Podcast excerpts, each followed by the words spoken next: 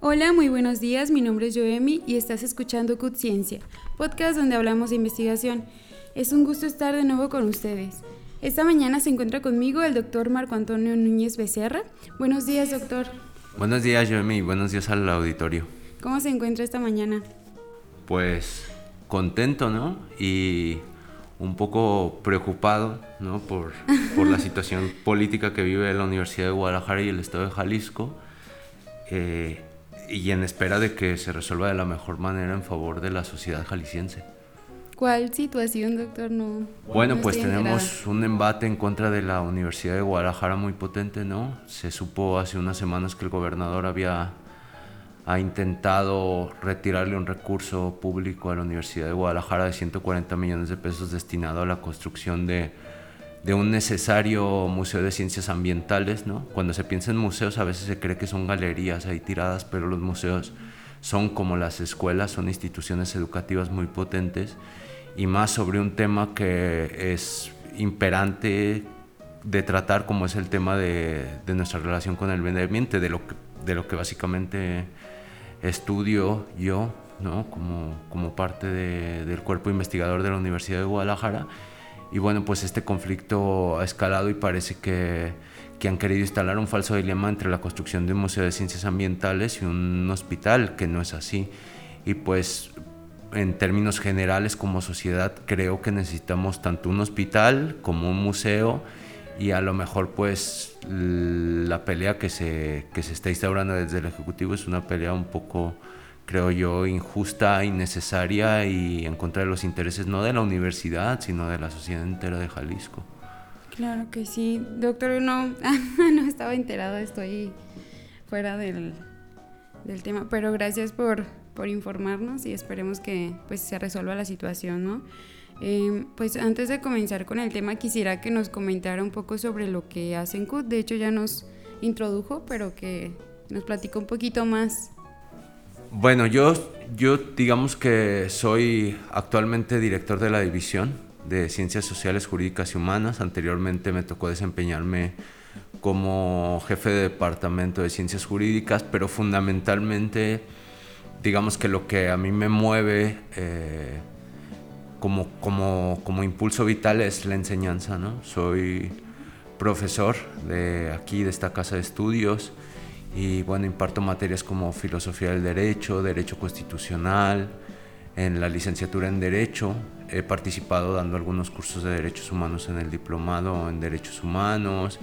También eh, soy parte del núcleo académico básico del doctorado en derechos humanos de este centro universitario, donde me toca dirigir tesis, hacer tutorías y seminarios permanentes de derechos humanos, además de que pues a veces me toca tallar el lápiz se dice coloquialmente, ¿no?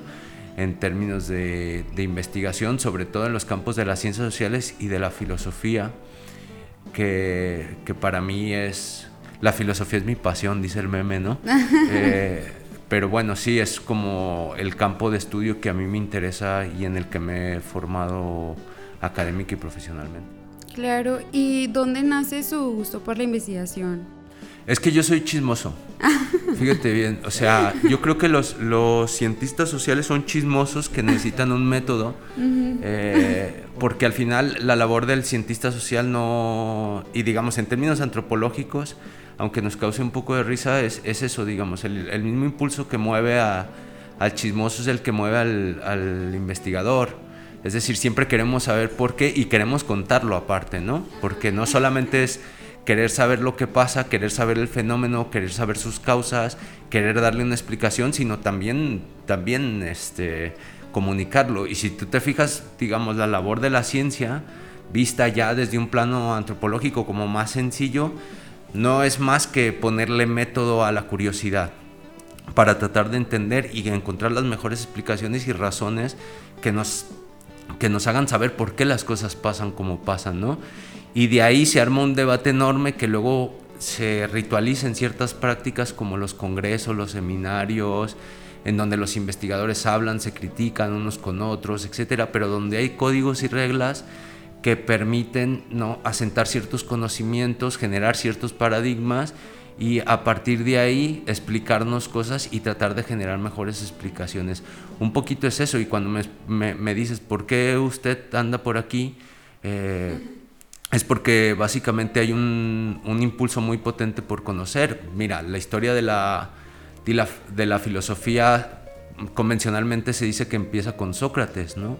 Y cuando uno lee a Platón, porque Sócrates no escribió nada, por, Platón es quien nos enteramos la mayoría de cosas que, sabemos de Sócrates, lo que nos enteramos es que Sócrates era un chismoso profesional, se la pasaba en Atenas eh, preguntándole a la gente sobre las cosas, sobre los conceptos, tratando de, reflexionar con ellos qué eran, qué, eran las cosas. Y no crees que preguntaba cualquier cosa Sócrates. Sócrates llegaba y le preguntaba a un artesano, oiga, usted, ¿y qué es un zapato? ¿no? Y luego las cosas que dábamos por hechas y por obvias se demostraban que no eran tales, ¿no? Y eso era un propósito de la reflexión y la función de Sócrates, como él lo defendió en la Apología de Sócrates, que es uno de los textos básicos de Platón, el primero que, escribe Platón, según las investigaciones que tenemos, eh, es un texto en donde, donde el propio Sócrates dice que su función como ciudadano es justamente tratar de explorar para encontrar la verdad. Pues es un chismoso, ¿no? Entonces, bueno, en cierto sentido, ¿no? Más allá de bromas aparte, eh, hay un cierto impulso que, nos lleva a, que nos interesa conocer, ¿no? Bien, bien podríamos estar como los gatos, ¿no? Dormirnos un montón de horas, cazar y lamernos, pero digamos, hemos desarrollado inteligencia y esa inteligencia tiene cierto grado de curiosidad que a veces nos lleva a generar herramientas cada vez más complejas para tratar de darle gusto al gusto, dice la canción, ¿no? Claro. ¿Y en dónde embona el derecho y la investigación? Pues, ¿dónde surge esto? Bueno, pues el derecho en primer término yo quisiera reivindicarlo como una ciencia social, ¿no? Porque luego mm, me da la impresión de que luego el derecho a veces, y yo creo que ha sido pues a lo mejor un error o o a lo mejor una mala concepción del derecho de entenderlo como un campo aparte, ¿no? Los abogados se cuecen aparte, dicen. Y yo creo que esto no es cierto, ¿no? Sí es cierto que hay un campo de especialización del derecho, que son los juzgados, los litigios, la ciencia jurídica, que es como, como, como muy dura, ¿no? Hay muchos avances, hay muchas discusiones, pero al final el derecho eh, termina siendo una de las prácticas sociales por excelencia no se puede pensar el derecho, si se quiere pensar profundamente y con seriedad, si no hay una intersección con la sociología, con la filosofía, con las artes, con la historia, porque al final el derecho siempre va a ser producto de un contexto. Si nosotros tenemos derecho, eh, es porque, porque venimos de años y años de tradiciones que se han encontrado, que han chocado, que se han dirigido de uno u otro lado. Y por tanto, para entender esto, pues hay que meterle, hay que meterle caña a la historia, a la sociología, a la ciencia política, a la lingüística incluso, ¿no? Y por tanto, eh, ahí embona el derecho. No es que el derecho, digamos, sea una ciencia aparte que se cueza aparte por separado, sino que justamente forma parte de todo este conglomerado que es al final la práctica humana, la praxis humana, lo que hace los seres humanos. Entonces, en ese sentido, pues es un campo, es un punto de intersección de un montón de dinámicas sociales que terminan generando un dispositivo o unos dispositivos que pretenden regular la vida humana. ¿Y cómo ha sido su experiencia en pues, la impartición, impartir clases a, alumnos con, o sea, de derecho, pues, cómo es su experiencia? Eh, ¿Sí da clases de investigación o solamente de filosofía? No, las dos. Yo doy clases de filosofía, de, derecho constitucional y también a veces de investigación, de metodología de la investigación. Y para mí es un campo como muy rico, ¿no? Porque, porque al final termina siendo para mí un cambio, un, campo donde no solamente yo soy un profesor. Para mí esta concepción del profesor-alumno me parece que está desfasada y está mal entendida y la universidad está mal articulada cuando se piensa así. Yo me entiendo como un estudiante más ¿sabes? O sea, yo no me entiendo como un profesor, sino como un estudiante que ha tenido referencia de otras cosas que mis compañeros que están en el aula no. Pero los compañeros que están en el aula también tienen referencias que yo no tengo. Y en el mundo de las ciencias sociales, ¿no? compartir estas referencias, pensarlas en colectivo, tratar de pulirlas, ¿no? compartirnos las herramientas que tenemos conceptuales para pensar, pues es fundamental. Entonces yo voy a las aulas y, digamos, más allá del cliché de esto de yo voy a las aulas a, a que me enseñen mis estudiantes, ¿no? Voy, a, voy al a las aulas a ser parte de un experimento social y colectivo que es de transformación de las personas que están allá adentro. Porque cada que vamos a una clase nos transformamos. Hay veces que estudiantes me cuentan una historia vital, una experiencia, y claro que me transforman, me transforman mis ideas, me ponen a pensar en otras cosas, me ponen a pensar, ¿por qué habrá dicho lo que dijo? ¿no? O sea, ¿qué hay en su mente? ¿Qué hay en su historia? ¿Qué hay en su biografía? ¿Qué hay en su haber, digamos, lingüístico? para, para tratar de descifrar eso. Y, y en ese sentido, eh, estar en una universidad para mí es como, como estar en el playground, en el campo de juego de los estudiantes en general, porque me concibo así. ¿Y cómo podría incentivar la investigación en, en los estudiantes de abogado? Bueno, pues eh, hay que pensar mucho, ¿no? Es complejo porque también, digamos, cuando uno entra a una carrera tiene ciertas ideas preconcebidas de lo que es la carrera y que a lo mejor se van asentando en la misma. Y tengo la impresión, ¿no? De que cuando uno llega derecho uno más bien está volteando a ver el litigio, ¿no? En su gran mayoría. Yo con los, los, estudiantes que me encuentro, muchos de ellos se imaginan en un despacho, se imaginan en un tribunal, se imaginan en la administración pública, labores que no necesariamente hacen investigación científica.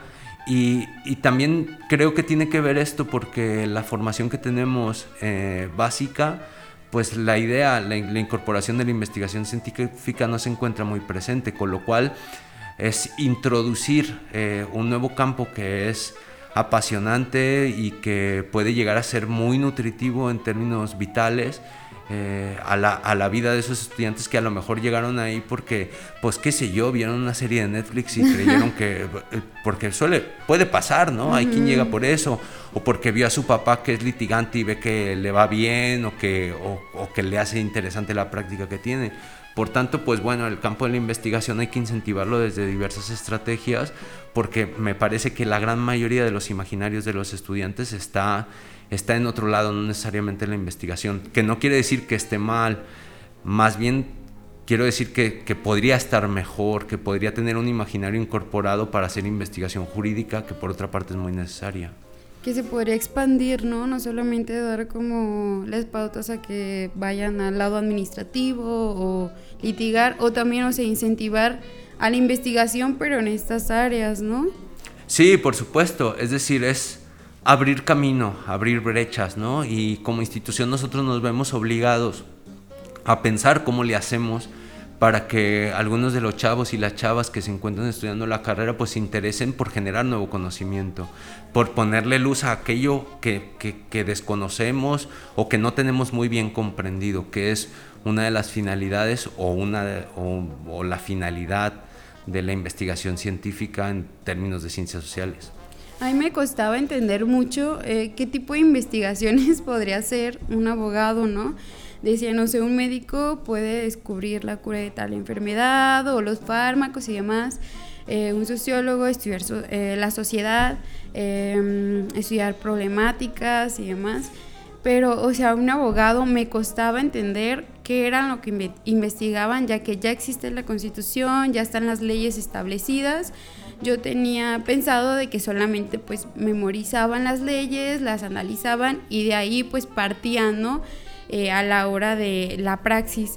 Entonces, ese lado pues todavía me queda como inconcluso, o sea, cómo eh, o qué tipos de investigaciones puede hacer un abogado.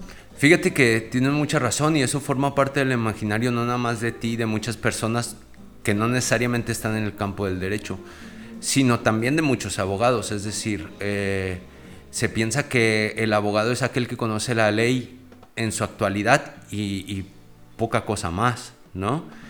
Y a esto se le conoce, digamos, más o menos a grosso modo como positivismo. Positivismo viene de positum, del latín positum, que quiere decir puesto, es decir, lo que está puesto, que se estudia lo que ya está puesto, ¿no?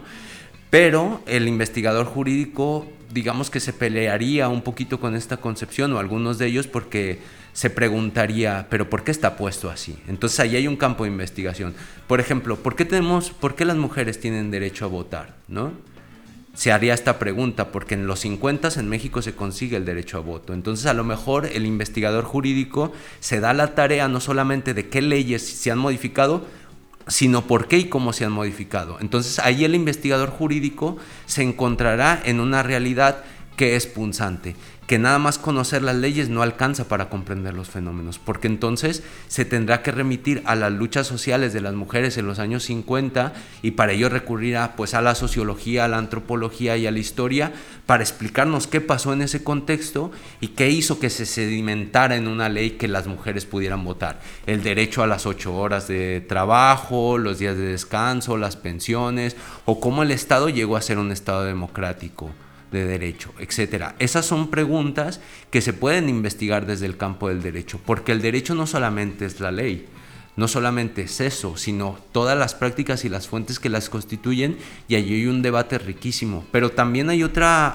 hay, otro tipo de investigaciones en derecho que son bien interesantes, las que tienen que ver con el campo de la lingüística, por ejemplo derecho y lingüística en tanto a cómo se argumenta jurídicamente, cuáles son los avances, eh, cuáles son las cosas, digamos, que en el campo de eh, la lingüística se pueden trasladar y se pueden transformar a derecho. Mira, Austin, por ejemplo, un filósofo de mitad del siglo XX, decía que hacíamos cosas con las palabras, ¿no? Y esto fue una innovación importante en el campo del derecho, porque decía, cuando, cuando un juez civil declara que tú y el tipo que tienes enfrente se encuentran casados, acaba de hacer algo con las palabras. Materialmente no ha hecho algo, pero sí acaba de hacer una declaración, un performance, una declaración performativa que modifica la relación y modifica tu vida y modifica la del otro en términos jurídicos, en, en, términos materiales y en términos simbólicos. Y por tanto, digamos, esa declaración parte del derecho. Y eso tiene una afectación en cómo nos vemos y cómo nos movemos con la sociedad. Ahí hay un enlace entre las palabras, la lingüística y entre los comportamientos sociales que se pueden entender desde la antropología y desde la sociología.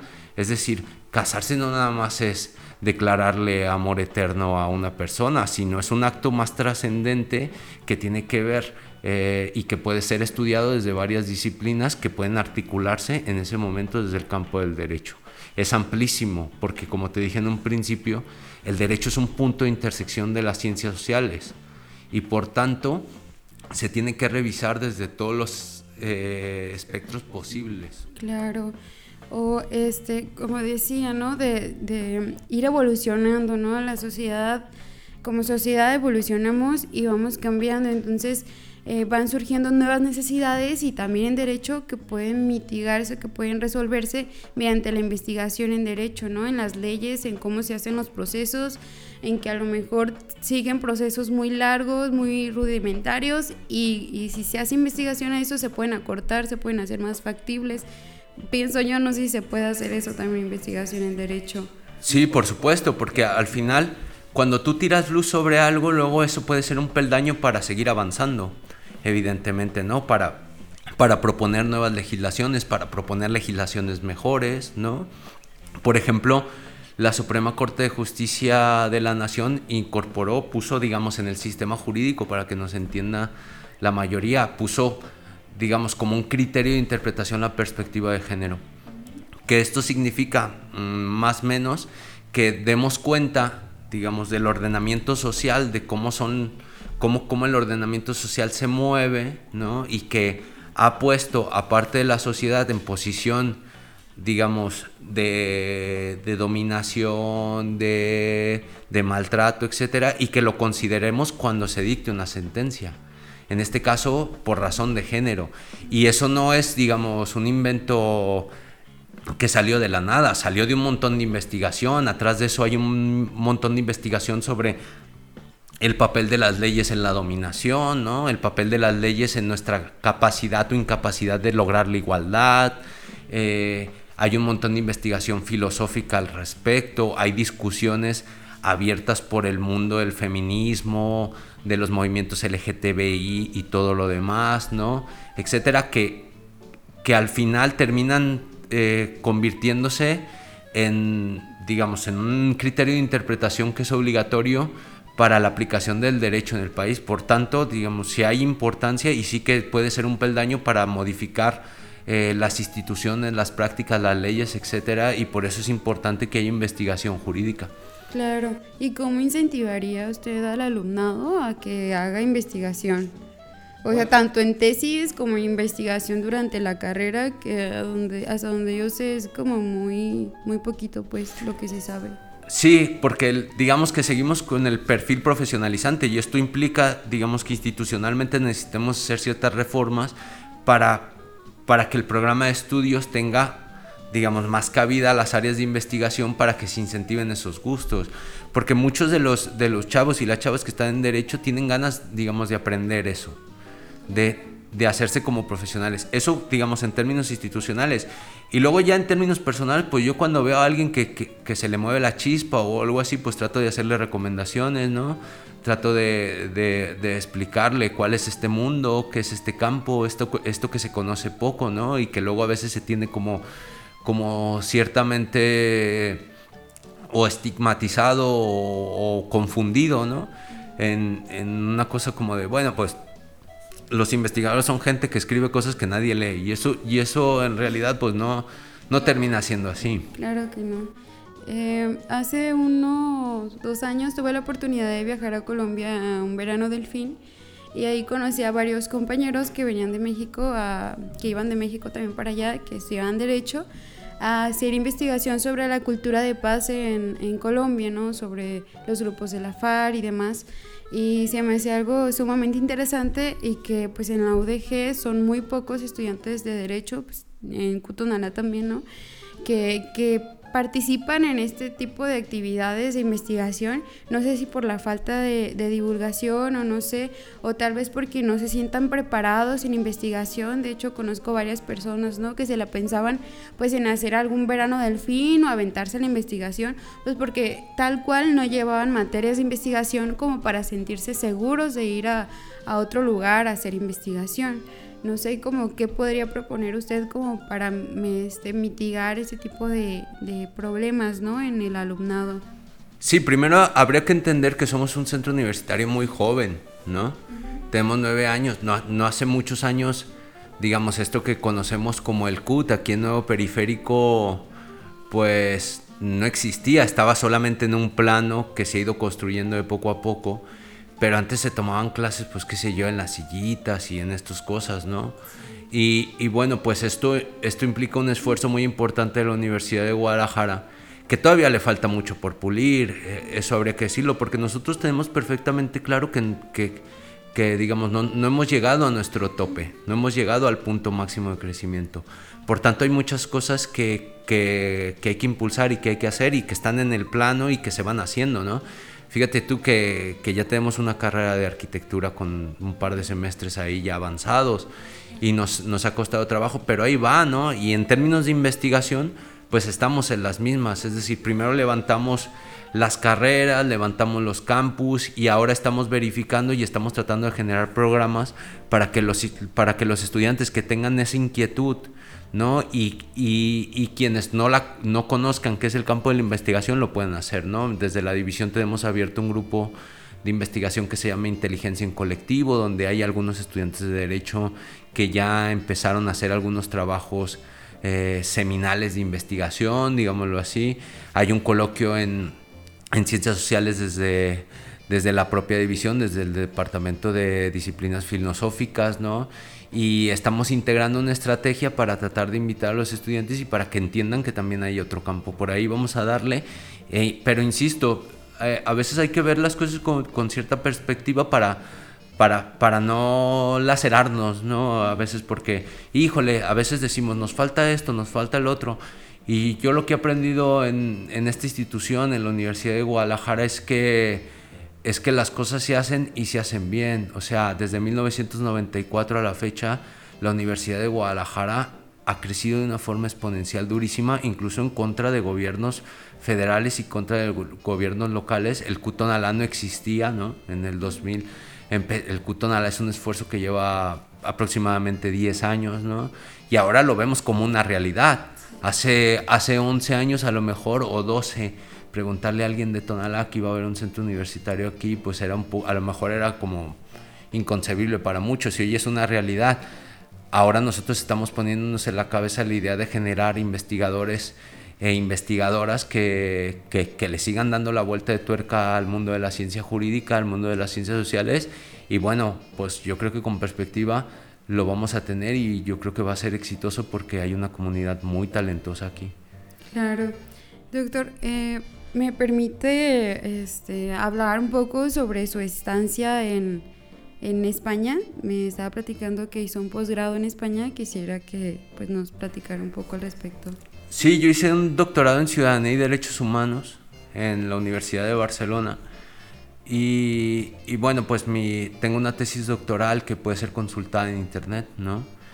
Que se llama La ciudadanía en el mundo de la globalización neoliberal, los nuevos mecanismos de gobierno humano, que es un tema que entrelaza, digamos, antropología, sociología, filosofía, derecho, ¿no? Porque, porque al final una de las partes de mi formación es eh, que, que, que, en gran medida eh, tuvo su, su desenvolvimiento allá fue la ruptura de las barreras disciplinares, es decir, esto de que yo nada más me leo antropólogos o yo ya nada más me leo a sociólogas o yo nada más me leo a filósofos, no terminaba por convencerme, ¿no? Porque hay un montón de saberes que hay que conectarse y que nos pueden hacer más ricas las explicaciones.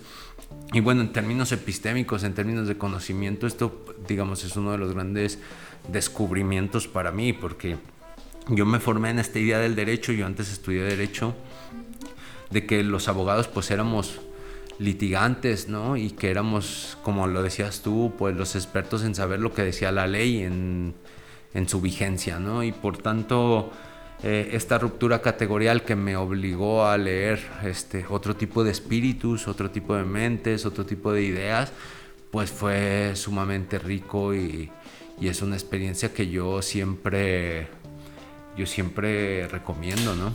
Y bueno, pues en términos epistemológicos eso, luego te puedo chismear de cómo me fue allá, o sea, porque claro. o sea, porque Cataluña pues es un lugar muy interesante y más al tiempo en que me tocó a mí vivir por allá, porque fíjate que en Cataluña pues hay un movimiento independentista muy potente, ¿no? En contra de España, se quieren independizar, quieren hacer su propio estado y pues me tocaron movilizaciones masivas de dos millones de personas en la calle, una cosa que, que, que no tenía parangón para mí, ¿no?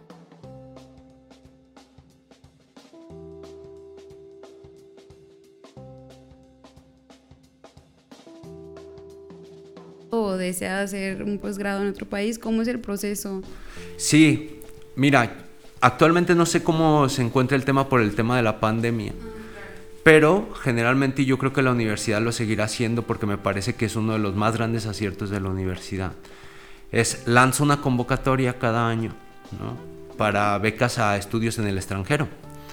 Entonces, es una convocatoria abierta, se publica en la Gaceta, se hacen carteles y esto aparecen en las páginas, creo que también lo mandan por boletines, cosas así. Entonces tú participas, ¿no?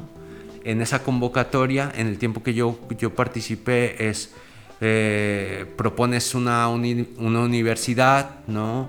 Tú postulas a la universidad y luego te dan la carta de aceptación y ya llevas todo el trámite y la universidad la determina eh, de acuerdo, digamos, a ciertos parámetros. No es cualquier universidad, debe de estar ciertamente reconocida, ¿no?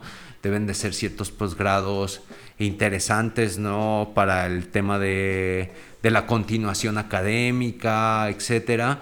Y bueno, pues es un proceso de tramitación como como había en, en, su tiempo, no sé ahora en el estado que guardan las becas en el CONACYT, por ejemplo, para ir a estudiar. Yo recuerdo que cuando estaba allá había un compañero mío, un amigo que estudió ciencias políticas, que se había ido becado a la Universidad Pompeu Fabra en un máster de ciencia política justamente por el CONACIT, ¿no? Entonces, hay este tipo de posibilidades. Yo esperaría que, que hubiera muchísimas más, ¿no? Porque yo, una de las cosas que creo que estoy firmemente convencido es que necesitamos que un montón de chicos y chicas se vayan al extranjero y regresen aquí. No tanto para, para, para decir que en el extranjero está la verdad, ni mucho menos, ¿no? Ni que allá van a aprender eh, cosas y van a ver los tesoros y las grandes maravillas intelectuales que aquí no hay, porque aquí hay, digamos, hay mucho pensamiento, hay mucha reflexión, hay muchas ideas. Es cierto que la ciencia, la tecnología y la educación pues tienen muchos menos recursos que en otros lados, pero lo interesante es cómo, cómo esos que, que tienen la oportunidad y esas que tienen la oportunidad regresan aquí y ponen esas ideas sobre la mesa, no tanto para decir la verdad, digamos, como aquí viene el profeta y que les va a decir cómo son las cosas, sino también como elementos para discutir con lo que tenemos aquí y enriquecer nuestros debates, sobre todo en los campos de ciencias sociales y humanidades que tanto se necesitan. Claro, hacer un intercambio de conocimientos, ¿no? Por supuesto, porque, porque ya, digamos, es una tradición escolar que si bien se parece a la nuestra, no es igual, ¿no? Hay tradiciones intelectuales, científicas, que tienen su propio cuño y que a veces entenderlas eh, pueden servir mucho para compararlas, ponerlas un espejo con, con, las nuestras y encontrar cuáles son las ventajas que se tienen en ambos lados y cuáles son los defectos que se pueden cubrir y así complementar. Es decir, es una suerte de intercambio de conocimiento que, que es bien válido, es bien necesario y que es bien rico, ¿no? Y a mí, y yo una de las cosas digamos que me siento muy orgulloso y que, me gusta mucho es que todo eso que yo aprendí allá lo puedo poner en un aula al servicio de los estudiantes de Tonalá. Para mí eso, para mí eso, digamos, aparte de que moralmente me parece una obligación, eh, este, vitalmente me parece súper apasionante, súper bonito y yo les quiero compartir a mis estudiantes todo aquello que pude aprender de las tradiciones de allá. Insisto, no para decirles que eso es la neta del planeta, sino porque, porque creo que, que, vale la pena que lo tengan sobre la mesa para que lo piensen, lo reflexionen, lo trabajen y en todo caso, si creen que estoy loco, pues que digan que estoy loco y ya está, ¿no? Pero para que les sirvan esas ideas.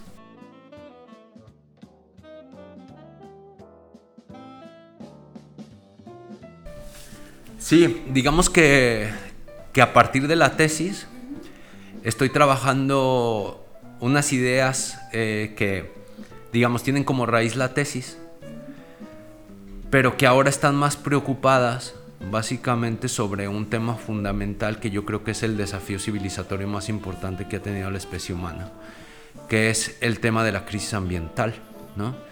Entonces, digamos que yo estudié las bases y los fundamentos de la teoría política de la ciudadanía, ¿no? O sea, de dónde nace, por qué somos ciudadanos, qué, qué, qué significa esto, ¿no? Porque ya todo el mundo dice, no, yo soy un ciudadano y, y, a mí no me queda muy claro qué, qué, significa eso porque, digamos, desde la polisemia del concepto, desde las varias significaciones, luego no terminamos diciendo nada, ¿no? Y bueno, pues yo estudié un, un, poquito eso, ¿no? De qué es en la historia de la ciencia política, de la teoría del derecho, de la filosofía política, etcétera, que era la ciudadanía y eso lo puse en mi tesis, ¿no? Y en parte también estudié como los mecanismos que condicionan o que nos conducen a, llevar a cabo ciertas conductas, ¿no? que, nos, que nos ponen ciertos escenarios o que nos articulan un campo de juego que hacen que ciertas conductas sean válidas, sean posibles.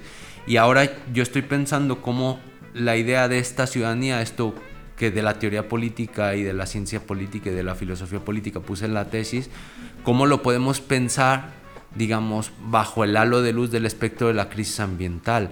Es así que yo ahora estamos escribiendo un artículo que se llama, o se va a llamar más o menos así, la ciudadanía medioambiental, entendida como, como necesariamente eh, necesitamos transformar nuestra subjetividad, nuestros sujetos, para enfrentar el, la crisis medioambiental, ¿no? Entonces, esto se oye así como, como que, ah, este está pacheco y sabe qué, pero digamos, tiene mucho que ver con, con, nuestras formas de vida y cómo se articula nuestra organización social para tratar de revertir este problema, ¿no? O sea, cómo nos organizamos todos como sociedad para poder resolver la, o sea, el, la problemática del cambio climático y demás. Sí, en cierta medida. Fíjate que, por ejemplo, tú cuando lees, este, a pensadores, pensadoras que están pensando no solo el cambio climático, es algo más profundo, es la crisis medioambiental y ahora si quieres explico qué es la crisis o qué entiendo yo por crisis medioambiental. Te das cuenta que, que, se dice desde esos campos, pero también digamos desde el sentido común, la gente lo dice, ¿no? Es que necesitamos ser distintos, es que necesitamos hacer conciencia, es que necesitamos este, cambiar nuestros hábitos y en cierta medida, digamos que la intuición tiene sentido, pero para mí, en términos genéricos, creo que es necesitamos replantear las reglas en las que se establece la vida, ¿no? Por ejemplo, ¿en qué reglas se establece la vida? En el orden simbólico y en el orden material. Por ejemplo, tenemos una vida en la cual ser portadores de ciertos objetos es sinónimo de prestigio y por tanto es sinónimo de aceptación social. Por tanto, tenemos una vida en la que el consumo se ha vuelto muy importante para sentirte valorado, para sentirte validado, ¿no? Y eso, digamos, es parte de decisiones políticas y jurídicas que se han venido gestando desde hace, fundamentalmente desde 1980 en delante, en donde el mundo se convirtió en una suerte de mercado global de prácticamente todo. Ese ha sido el proyecto político. Eso es lo que le llamamos el neoliberalismo. ¿Qué ha pasado? Pues que las cosas se han vuelto pues en algo más importante que cosas. Ya no son nada más cosas. Son objetos que nos permiten alcanzar ser algo, ¿no? Ey, es que tiene un Mercedes-Benz. Es que trae un reloj. Es que tiene unos tenis Nike. Es que ya viste cómo se viste. Es que ya viste que tiene una casa. Es que y eso explica también cómo, por ejemplo, en las redes sociales, una de las cosas que, mayormente vemos es la idea de pretender a través de los objetos que se tienen, pretender ser una forma de vida. Es decir, performar, actuar una forma de vida. ¿Qué tiene que ver todo esto con la ciudadanía? Absolutamente todo. Porque el ciudadano justamente entendido como ese sujeto que se preocupa por la cosa pública, por las cosas comunes, como el medio ambiente, por ejemplo, se ha transformado en una suerte de un preocupado por cómo se ve bien, ¿no? Y cómo aparece en los espacios de socialidad, como por ejemplo la calle, pero también las redes sociales, como alguien que está bien. ¿Y, qué y eso es bien importante porque ¿qué significa que esté bien el ciudadano en esos términos? Significa que eh, reproduce todas esas conductas o esas prácticas que se supone que están bien. Por ejemplo, comprar un montón. Eso es problemático. Y eso es lo que yo pongo en cuestión porque esa práctica de consumo súper superfluo nos ha llevado, digamos, a tener grandes problemas medioambientales. Por ejemplo, océanos llenos de basura y que incentivemos ciertas producciones que necesitan el carbón que necesitan el petróleo, fundamentalmente el petróleo que son hipercontaminantes y que articulan como toda una serie, un juego en macro, ¿no? De correspondencias que nos tienen al borde del colapso. Es decir, muchos de nosotros estamos bien contentos porque en Amazon podemos comprar pues cualquier chatarra, ¿no? Cualquier chatarra que viene desde China, lo, que, lo cual tiene una implicación medioambiental importantísima, pero la queremos. Y la pregunta que nos deberíamos de hacer es qué pasa y por qué la queremos. ¿Por qué la vida, digamos, se ha, se ha depositado en los mercados? ¿Por qué la vida se ha depositado en las apariencias? ¿Por qué la vida se ha depositado en falsas comodidades que hacen que un sistema económico gire y gire y gire sin parar, llevándonos al desastre, ¿no?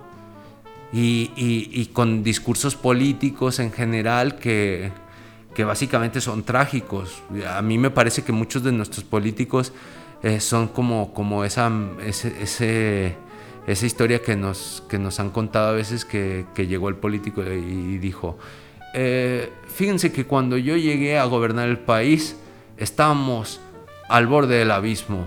Y hoy, queridos ciudadanos, les debo informar que hemos dado un paso. Ah, pues perfecto, ¿no? Parece que sí, ¿no? Parece que, que nos están dando al final un discurso eh, motivante y un discurso como, como del que nos debemos sentir orgullosos cuando en realidad estamos cayendo al abismo. Y, digamos, todo este cuestionamiento es para cuestionar, digamos, que tenemos una economía petrolizada, que tenemos una economía competitiva sumamente injusta y, y violenta, por cierto, que tenemos una, una, forma de organización política general que no es buena para la vida humana y sobre todo que no es buena para, para el medio ambiente y nosotros somos parte de ello. ¿no? ¿No estará relacionado también la sobrepoblación? Pues, o sea, somos demasiadas personas que pues necesitamos muchas cosas y más en este momento donde estamos pues como, como lo mencionaba pues en una actualidad globalizada en donde yo entro en internet y puedo encontrar cosas que ni siquiera necesito pero las quiero y las encargo, ¿no? Y yo como individuo de personas y pues todas las personas que somos y que todos tenemos accesibilidad al Internet y demás. Entonces, eh, no sé si también esté relacionada también la fast, fast fashion o algo así se llama, que Em, que compras mucha ropa que al fin y al cabo pues no, no es duradera y que también está causando un problema ¿no? Eh, ambiental al mundo. No sé si también esté como relacionado a eso. Claro que, claro que está súper relacionado, pero mira, el problema de la... No, es un problema de población. O sea, no es un tema y digamos, eso digamos, es, una, es un falso debate. Porque luego, digamos, es una salida rápida eh, el problema de, la contaminación del mundo es que hay mucha gente. Mm, pues no es cierto. Esto no es cierto. El problema, digamos, es que estamos articulados en mecanismos de producción que producen un montón de cosas innecesarias justamente para darle y circular una economía de constante crecimiento. Es decir, vivimos en un argumento ilógico. Tú sientes un economista y te va a decir que es necesario crecer, ¿no? ¿Cómo puedes crecer hasta el infinito en un planeta de recursos finitos? Es una contradicción. Entonces, si el sistema económico demanda crecimiento infinito en un planeta de recursos finitos, por tanto, mm, el que está mal no es el planeta, es el sistema económico. Porque se sustenta en una contradicción insalvable. Por tanto, el sistema económico debe de mutar. ¿Vale? Y en este sistema económico, este sistema económico está articulado, por ejemplo, en la producción del deseo. ¿Cuánta propaganda ves tú todos los días? ¿Cuánta propaganda escucha, ve, siente? Y cada, el auditorio. Y cada vez es más especializada.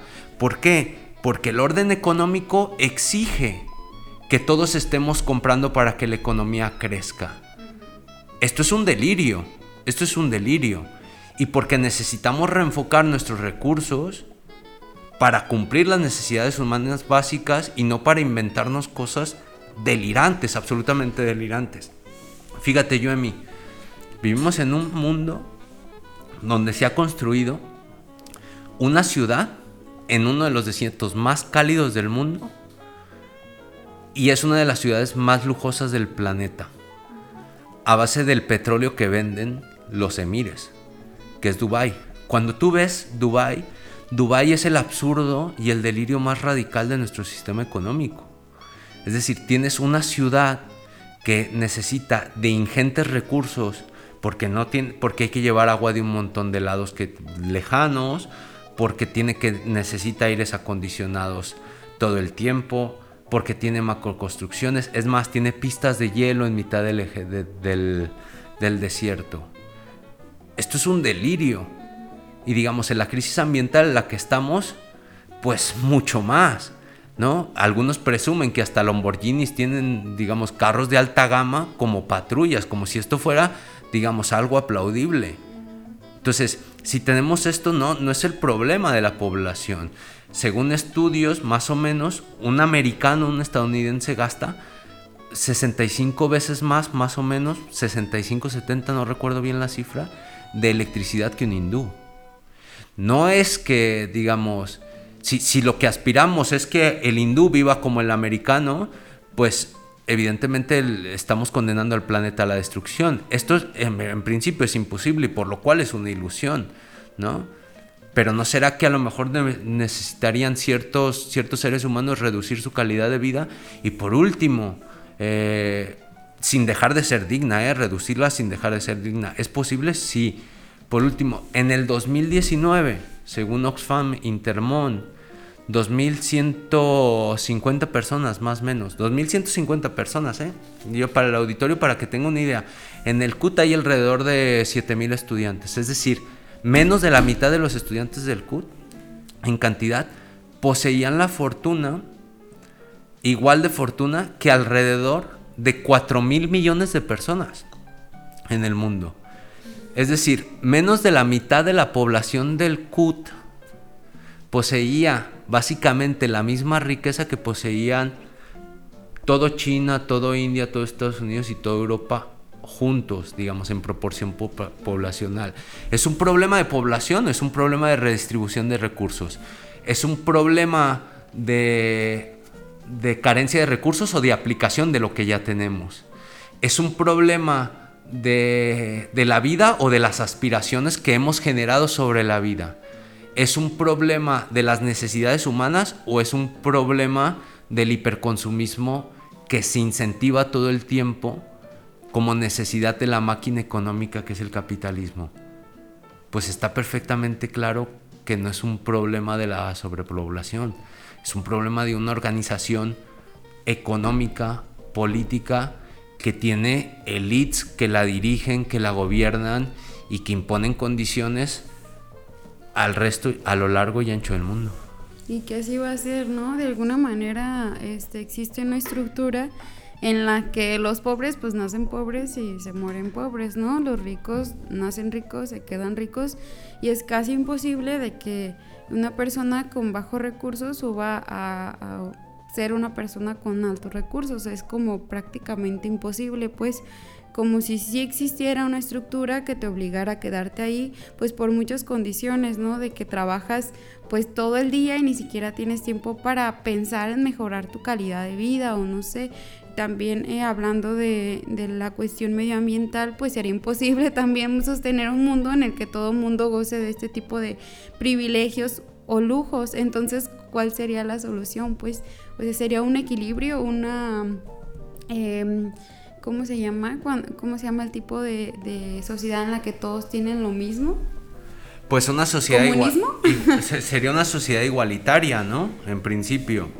Igual en donde el desarrollo de las personas no dependa de competir en mercados que no son igualitarios ni competitivos, ni mucho menos, sino que siempre están amañados, porque así son, digamos, la historia de del, del, mercado y la historia del liberalismo y la historia del neoliberalismo y de estas cosas, pues han, han sido aparejadas con, con guerra, con violencia y con mucha fuerza, ¿no? Con, con mucha imposición. Es decir, para que, tú, para que tengamos un smartphone, habría que decirlo, eh, hay que tener una, una pieza importante que creo que es la batería que necesita cobalto. El cobalto actualmente está siendo sacado en África y en condiciones prácticamente de esclavitud, ¿no? Y, se sabe que los celulares, por ejemplo Apple y estas, y estas marcas, pues digamos, son como siempre alaban el discurso de la libertad y que por eso tenemos tecnología y a veces se nos olvida que hay gente sacando el cobalto en condiciones de esclavitud y en condiciones de salubridad totalmente delicadas. O sea, no podemos vivir en ese mundo hipócrita. Y cuando lo decías tú acerca de que, bueno, ¿qué tendríamos que hacer? Bueno, pues es que, digamos, hay muchos, hay muchos frentes abiertos, ¿no? Y es evidente que las élites económicas que, usufructúan de este sistema, ¿no? Que son hiper mega millonarios no les interesa cambiarlo absolutamente nada. ¿Sabes en qué andan las élites? Las élites internacionales andan tratando de viajar al espacio, se andan midiendo, digamos, en muestras de, de, machismo y testosterona total, andan construyendo cohetes para ver quién baja al espacio. Ahí está Richard Branson, ahí está Jeff Bezos y todo el mundo lo anda aplaudiendo como un avance de la humanidad. Hombre, avance de la humanidad es que nadie tuviera hambre, ¿no? Avance de la humanidad sería que todo el mundo tuviera acceso a las vacunas del COVID, y no solamente a las vacunas del COVID. Avance en la humanidad significaría que todo el mundo tuviera un sistema de salud bien potente. Avance, avance en la humanidad sería que no tuviéramos que comer toda la comida chatarra que nos venden hiperprocesada, hiperindustrializada. Avance en la humanidad es que comiéramos mucha menos carne de la que comemos porque una gran parte del calentamiento global se produce a través del CO2 de la, de la industria agrícola. O sea, eso, eso, eso deberíamos de tenerlo como, como, como, como como en la mente de, hacia dónde tendríamos que avanzar. Si, si, lo que nosotros pensamos que el avance en la humanidad es el avance propio y el avance significa consumir como consume el más rico del mundo, estamos jodidos, ¿no? porque entonces sí todos entramos en una dinámica de tener eh, riqueza y concentración. No, lo que deberíamos de aspirar justamente es que la vida digna de todos se pueda ser vivida, que a nadie le falte comida, que a nadie le falte salud, que a nadie le falte educación y que podamos ser libres, es decir, que podamos ser, tener tiempo para relacionarnos de otras maneras que no sea nada más a través de las relaciones enfermizas que a veces entablamos en las redes sociales o a través del consumo. Cuánto tienes, cuánto vales es una premisa justamente con la que hay que pelear y cuando yo pienso en ciudadanía, pienso en cómo tenemos que hacerle o en qué tenemos que pensar para que nuestra identidad, es decir, con lo que nos identificamos, no sea tanto con la idea de quiero parecer que estoy bien, sino con la idea de cómo construyo contigo, con mi vecino, con, con la persona que tengo al lado, estabilidad y nos preocupamos por el bien común. Y el bien común superior es la vida humana, es la dignidad y por tanto también el medio ambiente. Por ahí, digamos, es como... suena un poco abstracto algunas cosas y había que desarrollarlas un poco más, pero bueno, por ahí van los tiros, ¿no? Sería como un equilibrio, ¿no? Entre sociedad, entre... Pues sí, entre la sociedad, un equilibrio en el que todos gocen de una vida, eh, de una calidad de vida sin excesos, sin afectar a tu vecino, sin afectar a la demás población, pues eh, es algo así, pues como un equilibrio. Sí, fundamentalmente y es garantizar los derechos humanos. O sea, yo no, yo no, yo no pido más. O sea, a mí con que la gente tenga para comer, con que la gente tenga para vestir, con que la gente tenga una casa, un hogar digno donde se pueda guarecer, donde la gente tenga centros de convivencia donde pueda convivir este, justa, justamente y, y tranquilamente con otros que, la gente tenga salud pública de calidad ¿no? a su servicio, que la gente tenga buena alimentación, que la gente tenga tiempo libre pues para formarse, cultivar, jugar fútbol, lo que quiera hacer. ¿no? es lo mínimo indispensable. Claro.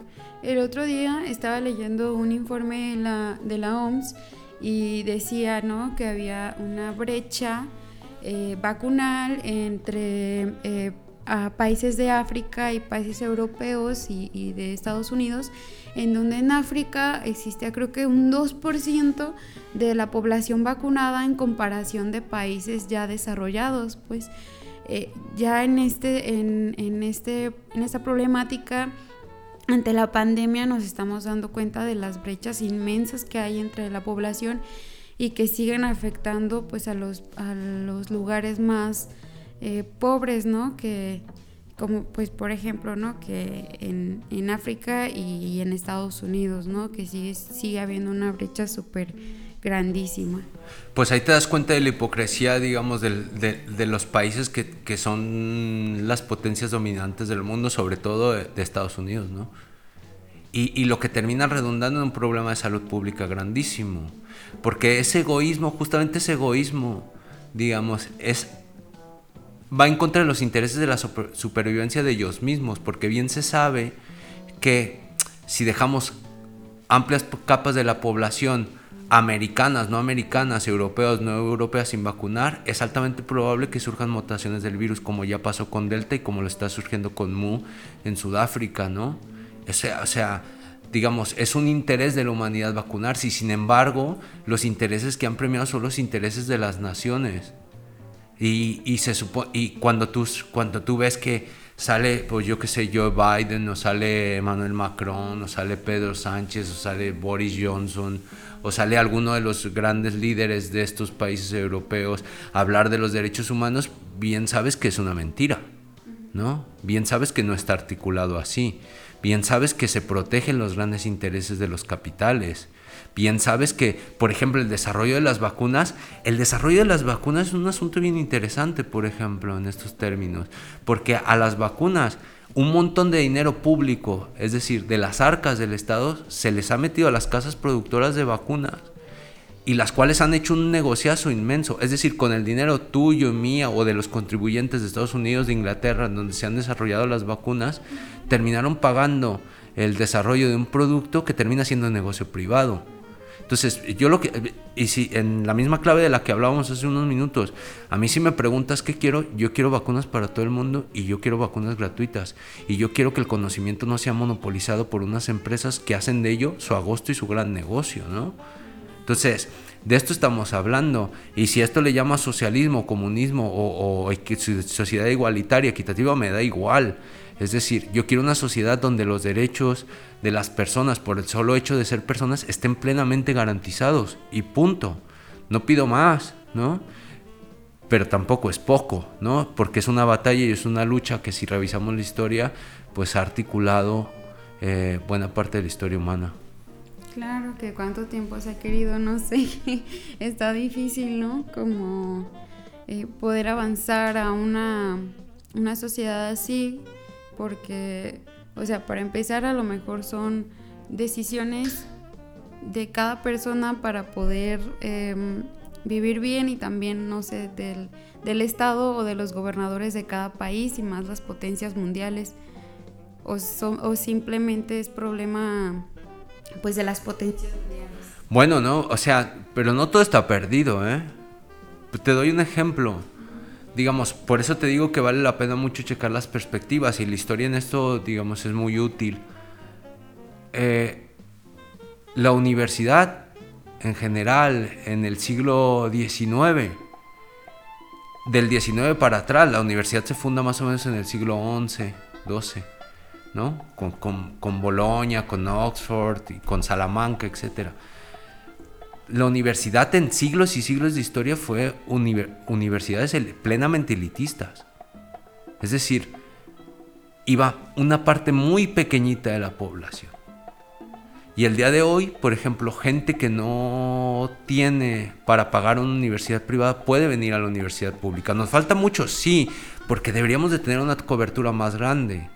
Pero, digamos, la lucha humana no ha sido de gratis. La lucha humana, hubo gente que se peleó Hubo gente que se murió porque las universidades tuvieran presupuesto para que tú y yo viniéramos a la escuela, para que quienes nos escuchan puedan venir.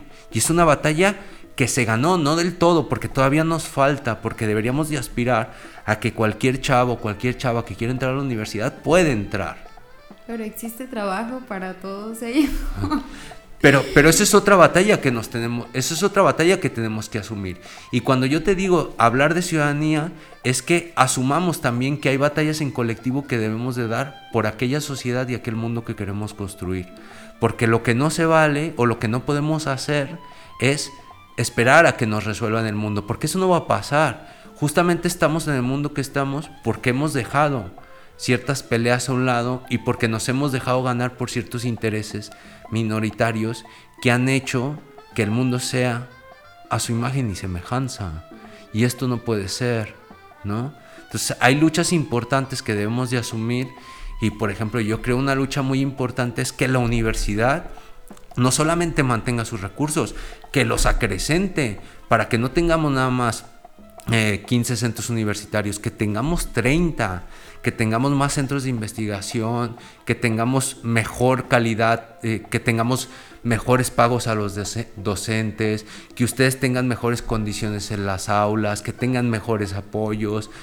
Esa es una lucha social que tenemos que dar porque en cómo construyamos la universidad y cómo construyamos las instituciones públicas está la clave en la cual podemos mejorar nuestra propia existencia como sociedad y como individuos. Claro, doctor. Eh, doctor, se nos fue el tiempo. Em, ya, ya nos andan corriendo aquí, no, no se cree. Em, no sé si guste agregar algo más al final de, de este episodio, algún comercial, algo que guste agregar. Sí, yo nada más quisiera decir que que vale la pena, como retomando la primera parte de la charla, que quien quiera ser investigador, investigadora, pues nos escribe un correo electrónico y ahí vemos que nos inventamos, ¿no? Para sacar adelante, digamos, esas inquietudes. Y por otra parte, algo bien claro, que no olvidemos que, que las universidades, con todos sus defectos, ¿eh? porque son instituciones conformadas por seres humanos y los seres humanos pues nos equivocamos, a veces no hacemos las cosas tan bien como deberíamos hacerlas, pero que no, que no perdamos de vista que, que, una humanidad, digamos, más justa y más igualitaria pasa por preocuparnos todos por lo que nos es común. Y, y en ello está el medio ambiente, ¿no? Y que sepan quienes nos escuchan, si tienen 20 y por ahí, que los próximos 20 años, los próximos 30 años pueden ser muy desoladores si no nos ponemos la pila y si no, si no, no, solamente cambiamos nuestras conductas individuales, sino construimos un proyecto colectivo con nuestros vecinos, con nuestras vecinas, con los ciudadanos que tenemos en este país y con los ciudadanos del mundo, porque esta es una lucha global, si no construimos un proyecto colectivo que cambie nuestra forma de organizar la política, la economía, eh, nos va a ir a las grandes capas de la población bastante mal. Entonces necesitamos ponernos en actividad, necesitamos organizarnos y necesitamos hacernos cargo del mundo que tenemos enfrente. Claro, como decía, el, el porcentaje menor es el que tiene el, más, eh, más dinero que, que todo el resto de la población y todo el resto de la población somos los que vamos a sufrir las consecuencias si no, si no hacemos algo al respecto, ¿no? Sí, más justicia, más dignidad, más paz y más igualdad. Claro. Bueno, yo me despido de este episodio. Espero que tengan un lindo día y nos vemos la próxima semana. Esto es Ciencia, podcast donde hablamos de investigación.